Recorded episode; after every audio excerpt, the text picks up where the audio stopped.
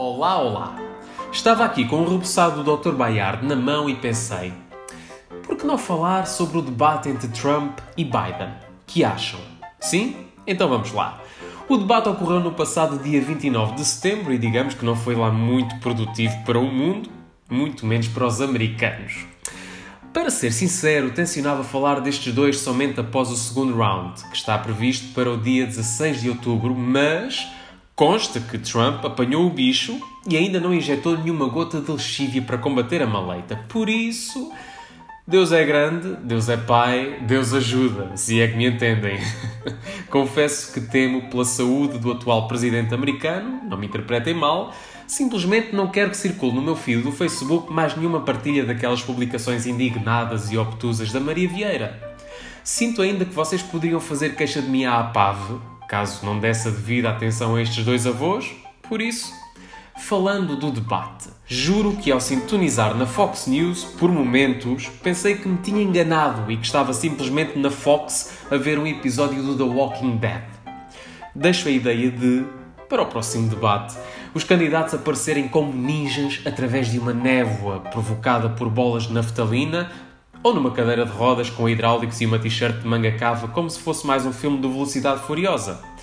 O que foi também furiosa foi a maneira como Trump e Biden quebraram as regras do debate. Trump interrompeu Biden 73 vezes, segundo a CBS News. Biden chamou palhaço a Trump e Putin assistia em sua casa com cerveja e termossos enquanto recordava as antigas discussões entre o Manuel Serrão e o Pedro Guerra na TVI. Por falar em TVI, Senti-me como se estivesse a ver aquele debate num dos nossos canais nacionais. Só que em vez de ter um anúncio com a música da Marisa a cada 10 segundos, tinha Trump a interromper o raciocínio de Biden. É quase a mesma coisa.